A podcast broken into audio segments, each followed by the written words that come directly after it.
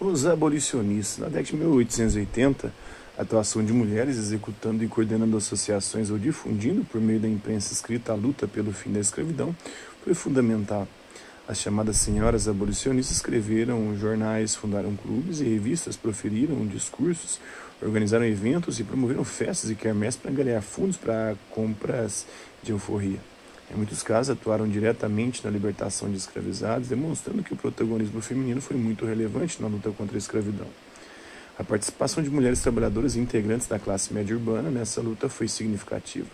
Para você ter uma ideia da importância dessas mulheres na difusão de ideias e movimentos abolicionistas no Brasil, existiram pelo menos 26 associações abolicionistas femininas no final do século XIX. 18, 18 delas eram formadas só por mulheres. Espalhadas em diversas províncias do Rio Grande do Sul ao Amazonas, essas associações manifestavam seu caráter filantrópico e o apoio aos seus familiares abolicionistas. No Recife da Bahia destacaram-se nomes como Augusta Generoso Estrela, que era médica, Leonor Porto, modista e costureira, Maria Amélia de Queiroz, que era professora e poeta. Além do envolvimento com a causa abolicionista, Maria Amélia defendeu o divórcio e criticou publicamente a chefia masculina sobre a família, mesclando a luta pelo fim da escravidão os temas da invisibilidade da condição das mulheres no Brasil do século XIX. Como é possível notar, durante, a, durante as décadas de 1870 e 1880, a campanha abolicionista cresceu enormemente nos muitos debates que promoveram, essas mulheres propuseram a criação de escolas para a educação dos ex-escravizados. Cada vez mais se falava que a escravidão representava um entrave ao progresso e à civilização no Brasil, um crime contra a humanidade. Além das mulheres citadas, entre os líderes abolicionistas do período destacam-se Joaquim Nabuco, André Rebouças, José do Patrocínio e Luiz Gama, homens de formação distinta e com experiências de vida e projetos de abolição não necessariamente convergentes. Então tem o, o filme, né, A Última Abolição, da Alice Gomes, é, filme brasileiro de 2018, duração de 80, 85 minutos.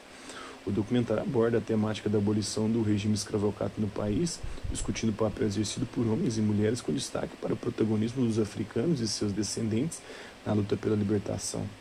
Com a participação de historiadores, sociólogos e pesquisadores interessados no assunto, o documentário discute ainda o legado da escravidão para o Brasil contemporâneo.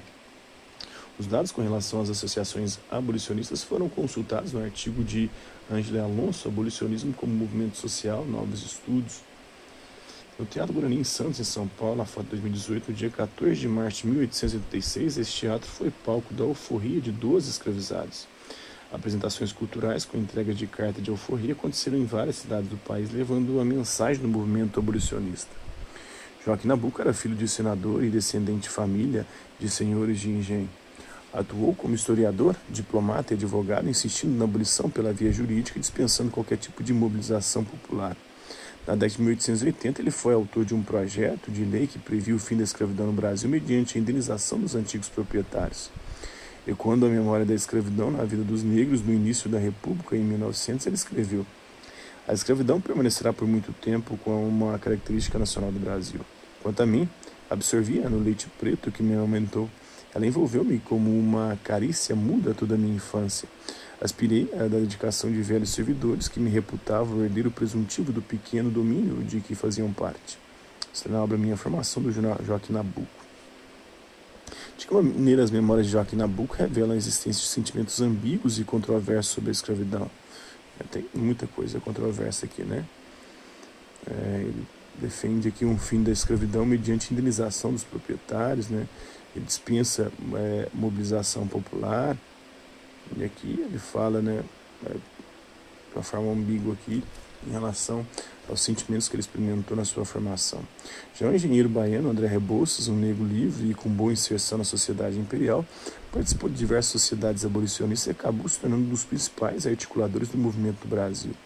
Ele defendia o fim da escravidão e a implantação de um programa de distribuição de terras que incorporasse o ex-escravizado ao sistema produtivo brasileiro. Terras que foram doadas, por exemplo, para europeus, para alemães, italianos, é, muitos deles que foram para a região sul do país e lá se instalaram. É, Santa Catarina hoje é o estado menos desigual do Brasil, mas ao mesmo tempo é o estado mais branco do Brasil, que tem mais também grupos neonazistas. Então, é uma contradição muito grande que mostra que quanto menor a variação étnica de uma população, menos desigualdade também tem, mas ao mesmo tempo mais movimentos conservadores e racistas é, como neonazistas também existem, né? Essa é uma contradição. Embora Rebouças fosse contrário ao pagamento de indenizações para os senhores de escravizados, ele contava com o apoio de Joaquim Nabuco na criação desse programa de reforma agrária. Outro nome fundamental para o movimento abolicionista e para o movimento é, republicano foi o do jornalista fluminense José do Patrocínio.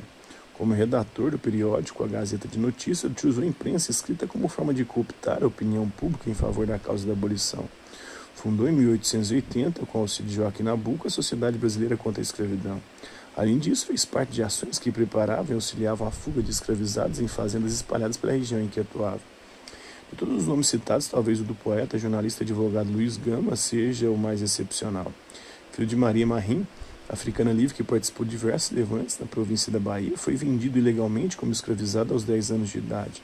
Trabalhou como sapateiro, costureiro e escravizado doméstico. Com auxílio de um estudante de direito, aprendeu a ler aos 17 anos, momento em que também conquistou a liberdade. Ao ser liberto, fixou-se em São Paulo, onde fez parte do movimento republicano e atuou como advogado autodidata na época é, da na, na, época uma profissão é, rábula, né? Ele foi responsável pela libertação de centenas de escravizados por meio de brechas legais criadas, especialmente com a lei de 1831 que proibiu o tráfico para o Brasil. Então, o seminário de abolição, 130 anos depois, realizado no Museu Afro Brasil, em São Paulo, foto de 2018.